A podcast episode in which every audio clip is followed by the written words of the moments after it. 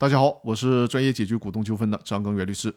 最近的这个疫情传播还是比较快的啊，不知道大家防护的如何，或者是已经中招的朋友是否已经康复了？那大家还是多多的注意，因为疫情恢复之后，从客观上以及国家政策上呢，经济都要大踏步的复苏。所以收听我音频的企业家朋友，除了要做好知识上的储备，更要做好身体上的准备。咱们共同努力，把这三年失去的东西都追回来。那好，继续开始咱们今天的分享。今天分享的内容是有限责任公司的股东是清算义务人吗？这一期开始呢，我带大家一起了解《九民纪要》的第十四条，也就是关于怠于履行清算义务是怎么认定的问题。那就先来看一下这条的原文。第十四条，《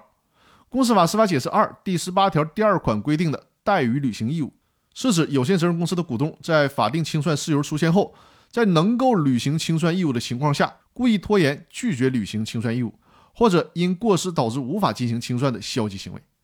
股东举证证明其已经为履行清算义务采取了积极措施，或者小股东举证证明其既不是公司的董事会或者监事会成员，也没有选派人员担任该机关成员，并且从没有参与过公司的经营管理，以不构成怠于履行义务为由，主张其不应当对公司债务承担连带责任的，人民法院应依法予以支持。那学习这部分的内容。我们首先要做的就是弄清楚清算义务人的概念。所谓的清算义务人，指的就是法人解散之后依法负有启动清算程序的主体。清算义务人的义务在于根据法律的规定，及时的启动相应的清算程序，从而呢终止法人。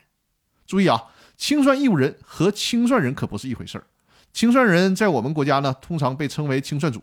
是指呢具体负责清算事务的主体，其义务在于依照法定的程序进行清算。我在之前的音频里面也提过，公司法当中呢，仅仅规定了有限责任公司的清算组由股东组成，但是并没有规定清算义务人是谁。那这个问题呢，最高法院也注意到了，公司法应该是很快要进行修改的，所以说呢，在现阶段依然按照公司法的司法解释二第十八条的规定来执行。也就是说呢，有限责任公司的清算义务人包括股东，但是呢，应当对公司法司法解释二第十八条第二款的规定做正确的解读，避免理解上的错误。从而导致不应该承担责任的股东承担责任。关于这个问题，后面的音频还会做更详细的解读。